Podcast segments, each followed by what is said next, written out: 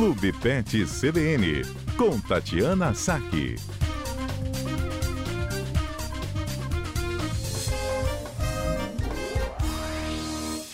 A vida de dono de cãozinho é sempre assim, né? Pet, vem o pet shop na Foi mais frente. forte, é, Foi vem o mais pet shop forte na frente, né, eu. Johnny? Me perdoe, Tatiana Saque. A gente está aqui no Clube Pet CBN, mas para falar de um assunto hoje que costuma, na verdade, nunca é muito bom, né? A gente vê aí muitas imagens sendo compartilhadas nas redes sociais de animais sendo maltratados, sendo abandonados em rodovias, amarrados sem nenhuma nenhum potinho com água, sem alimentação. Isso tem acontecido com frequência. A gente vê sempre essas imagens, muita gente compartilha e tem punição para quem faz esse tipo de coisa. Não é isso, Tatiana? Boa tarde para você, bem-vinda mais uma vez. Boa tarde, Johnny. Boa tarde, ouvintes da CBN. É, infelizmente, assim, é, é, a questão de maus tratos, né, ela é muito frequente. A gente vê quase que diariamente postagens em redes sociais, compartilhamento de, de, de animais em situação de maus tratos. Mas eu sempre falo que é, não basta a gente só ficar indignado e compartilhar. Né? A gente tem que fazer a nossa parte e tem que ser a voz e os olhos e os ouvidos daqueles que não podem se defender sozinhos, né? Porque muitas vezes a gente se depara com uma situação é, degradante para o animal ou, ou realmente de, de, maus tratos e, e acaba só ficando por isso mesmo. Então a gente tem que criar o hábito de denunciar, né? A gente tem que criar o, o, o hábito de, de, responsabilizar as pessoas pelos atos errados que elas cometem, né? Então assim maltratar animais é crime com punição prevista em lei. Ô, Tati, né? Mas desculpa te Oi? interromper aqui, você está falando aí da punição prevista em lei, inclusive a lei ficou mais rígida com quem maltrata os animais, né? Ficou, exatamente. É, o ano passado foi sancionada a, a lei federal que agravou né, a, as penas aplicadas especificamente para casos de maus tratos de cães e gatos. Né? Ele aumentou a pena, porque a pena ela era uma pena muito pequena e muitas vezes acabava é, não dando em nada, né? E aí, quando se tratar de cão ou gato, a pena para condutas de maus tratos, né, é, ela dá de dois a cinco anos é, de detenção, de multa e proibição de guarda. Então, eles, eles realmente deixaram a lei um pouco mais, mais rígida em relação aos cães e gatos. Ô Tati, agora fica muito difícil essa questão de saber onde é que eu vou denunciar, né? É, as delegacias, a, pelo menos na maioria das cidades, a gente já vê uma escassez em alguns lugares, não tem essa delegacia muito próxima. Quem eu devo procurar? A prefeitura da cidade primeiro, para tentar ir lá, negociar com o dono, retirar esse animal, fazer a apreensão dele. Vou direto na delegacia de polícia civil, procura a polícia militar. Qual que seria é... o caminho mais adequado? Então, isso, isso acaba muitas vezes sendo um problema, né? Porque às vezes a, de, a demanda, a, a, demanda das polícias ela é tão grande, né? E com, com, casos tão graves que muitas vezes acaba não, não sendo dada a atenção necessária é, para casos de maus tratos aos animais. Né? Então, por isso que também é importante a gente fazer a denúncia, porque cada vez que a gente aumenta a demanda, né, começa a, a aparecer ações é, para que se, assim como surgiu a delegacia da mulher e, e, e enfim, e hoje se segmenta muito essa, essas questões, a gente pode acabar tendo é, formas melhores de fazer a denúncia, né? Por exemplo, é, no, na, na Grande Vitória a gente tem o núcleo de proteção aos animais, que faz parte da, da delegacia de meio ambiente, que fica em Cariacica, em Jardim América. Né? Então, quem quiser denunciar pode fazer a denúncia nesse núcleo de proteção aos animais. Você pode também fazer é, uma, uma denúncia na Polícia Civil, né? É, pode fazer uma denúncia no IBAMA. É, existe a Comissão de Maus Tratos aos Animais da Assembleia Legislativa do Espírito Santo, então também é uma possibilidade de denúncia. Na Delegacia Civil, pode ser tanto de forma presencial quanto online é, na Polícia Militar ou até mesmo na ouvidoria do Ministério Público, né? Mas aí a gente, a gente realmente não sabe é, exatamente como cada região, cada cidade, cada município vai se comportar com relação à denúncia que vai ser feita.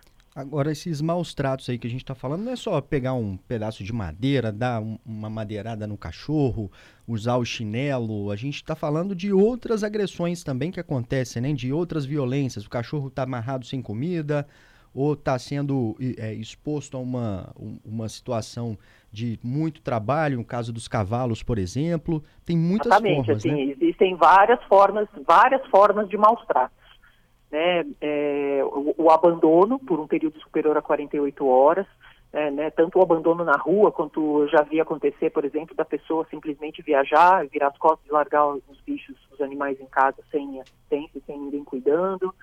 É, a questão de, de envenenamento ou espancamento, golpe, mutilação de qualquer tipo, né, que aí inclui também, vamos deixar claro, é, inclui também o corte de orelha e o corte de cauda, tá, dos cães, que hoje em dia é proibido na medicina veterinária, os veterinários fazerem esse tipo de cirurgia. E como os veterinários, que seriam as pessoas aptas a, a fazer esse tipo de procedimento, são proibidas, muitas vezes os donos de cachorro procuram é, balconistas de loja ou técnicos de veterinária ou pessoas sem qualquer tipo de especialização para fazer esse tipo de procedimento, e isso é crime. Né? Então, as, muitas vezes as pessoas não têm essa noção e os animais são submetidos a, a um procedimento cirúrgico é, numa condição completamente é, errada, né? numa condição sem uma anestesia adequada, sem, um, sem uma asepsia adequada, e a chance de complicação é grande. Então, isso é importante, porque é muito frequente a gente encontrar animais que chegam com complicações decorrentes de orelha, principalmente de orelha cortada. E a gente vê muito, né? Muitos animais aí com as orelhas cortadas, principalmente aqueles cães de raça, tipo pitbull, em alguns casos aqueles menores, menorzinhos é. também, os donos vão lá e cortam o rabo para ficar cotozinho, né? É, o rabo ainda, tá, assim, não, não desmerecendo, o rabo ainda é um pouco menos, vamos dizer assim, menos pior, né? Porque o animal, geralmente o corte de rabo é feito com um animal bem jovem, é, mas mesmo assim é, causa uma, uma dor e um sofrimento para o animal. Agora, o corte de orelha, que é feito com o animal já ali nos seus 5, 6 meses de idade, ele é feito em condições completamente inadequadas, tá? E é muito comum. Então, assim, é crime tanto quem está fazendo o procedimento quanto quem está levando o animal para o procedimento. O Tati, é, uma, uma certa vez apareceu uma cachorra aqui próximo à Rede Gazeta e ela ficava rondando a rede todos os dias. Visivelmente estava abandonada, já estava magrinha, mas ela não se aproximava de ninguém. E eu tentei por muitos dias me aproximar, levando alimentação para ela, deixando ração, água, para tentar adotar essa cachorra. Mas ela era agressiva, ela chegava a ser agressiva quando eu me aproximava. Então eu resolvi é, não pegar mais. Ela tremia muito, ela urinava quando a gente chegava perto e fugia o tempo todo. Isso pode ser um trauma de, de violência que essa, que essa cachorra, que esse animal vivia?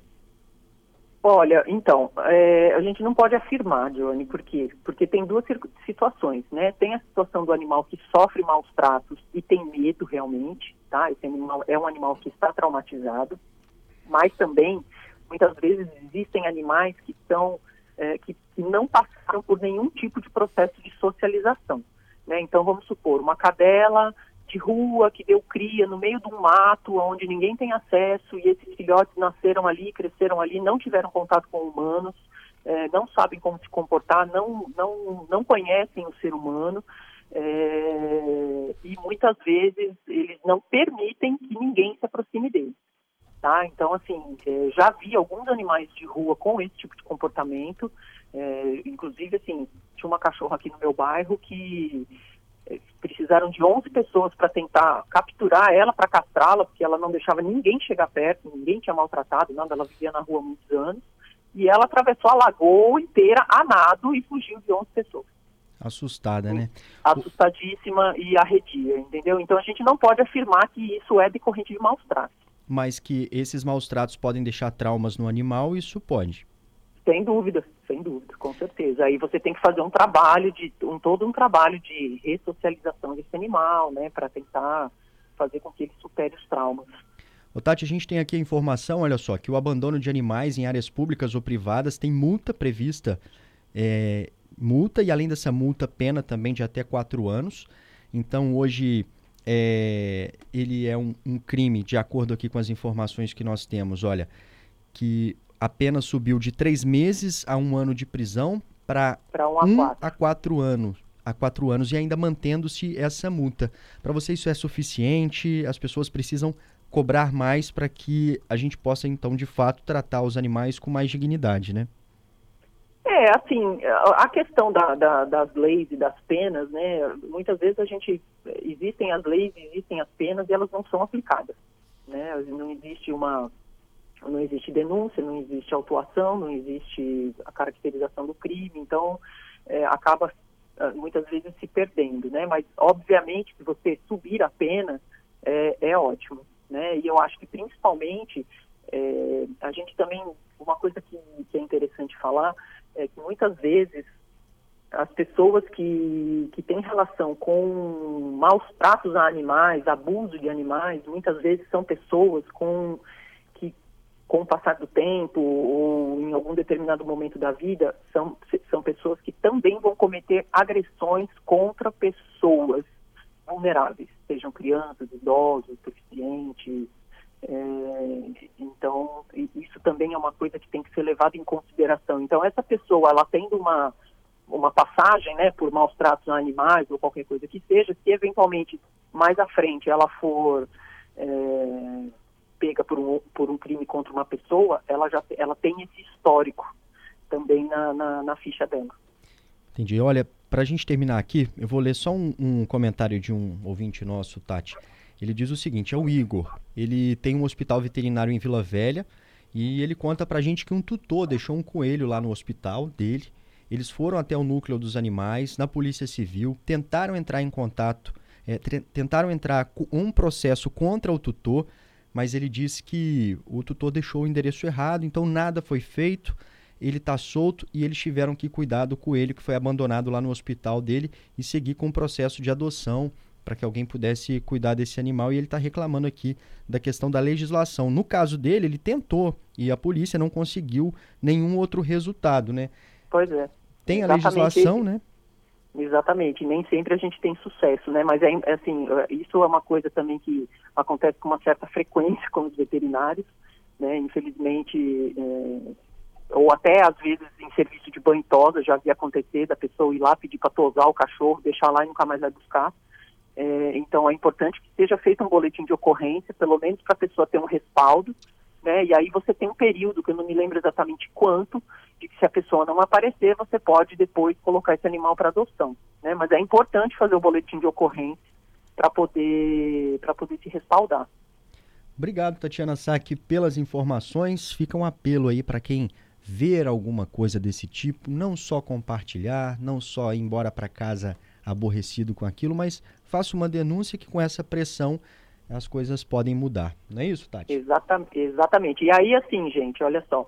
Então a gente falou, ó, abandono, é, maus é, exemplos de maus tratos, né? O abandono, a, o, espancar, golpear, mutilar, envenenar, manter preso permanentemente em correntes, porque às vezes você vê o animal ali, o, cachorro preso numa corrente pequena, não, não consegue se proteger da chuva, do vento ou do sol é, mantém em local pequeno e anti-higiênico, deixar sem ventilação, sem luz solar, não dar água ou comida diariamente, negar assistência veterinária para um animal que esteja doente ou ferido, é, obrigar a um trabalho excessivo, né, ou superior à força que o animal tem, é, utilizar o animal em, em apresentações que possam causar pânico ou estresse e promover a violência né, como a gente sempre vê também reportagens sobre rinha de galo, rinhas de cães, farra do boi, enfim, tem algumas coisas que...